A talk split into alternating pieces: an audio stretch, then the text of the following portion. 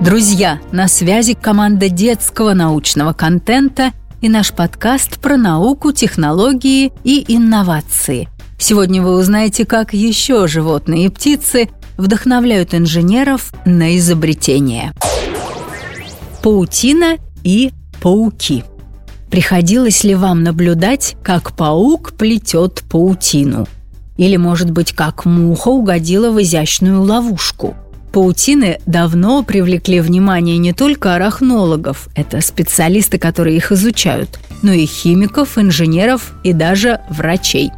Паутина – уникальная белковая структура, эластичная и очень прочная. Внутри паутинной железы паука она жидкая, а при выделении она затвердевает в форме тонких нитей.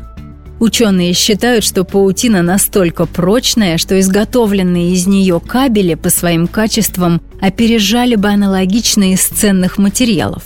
Самые прочные и легкие бронежилеты можно было бы изготовить из паутины, да и в космических технологиях материал с такими свойствами точно пригодился бы. Паутина может быть полезна не только людям, но и птицам. Оказывается, птицы облетают паутины – но частенько не замечают оконные стекла. Ученые уже создали безопасное для птиц стекло с покрытием, повторяющим рисунок паутины пауков-кругопрядов. Но и это далеко не все, чем полезна паутина. Оказывается, она еще обладает антисептическими свойствами.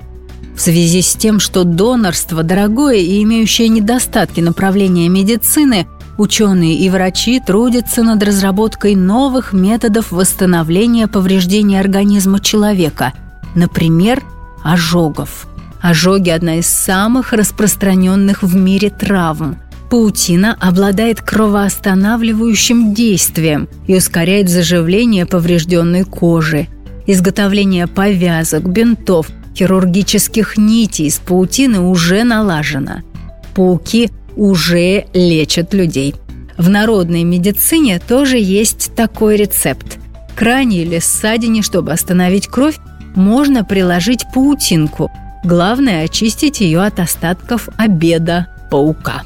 Берегите себя и пауков. Кто придумал бумагу и чернила? В школе вам, скорее всего, рассказывали, что бумагу или ее предшественника папирус создали египтяне в третьем тысячелетии до нашей эры, а чернила получили в Китае две с половиной тысячи лет назад. Люди, конечно, как всегда, очень льстят себе.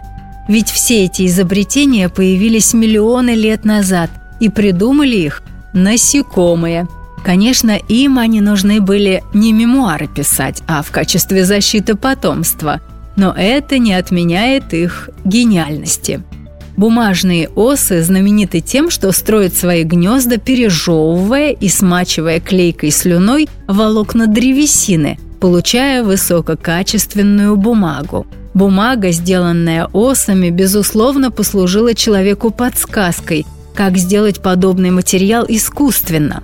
Сегодня гипсокартон, похожий по своим свойствам на картон некоторых осинных гнезд, стал широко востребованным материалом и в нашем жилищном строительстве.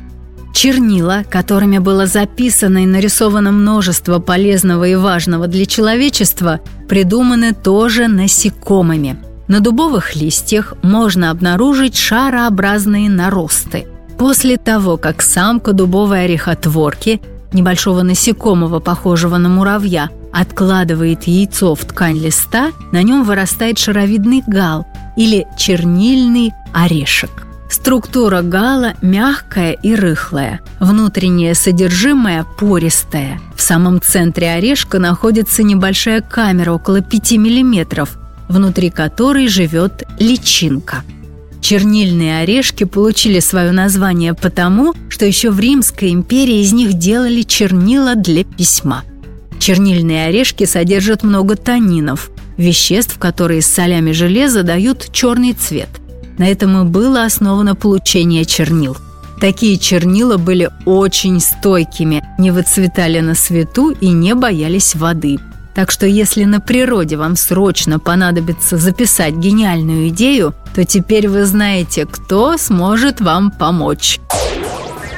На сегодня все. Друзья, посмотрите внимательно вокруг. Понаблюдайте за животными и растениями. Может быть, и вы заметите что-то, что станет основой вашего собственного изобретения.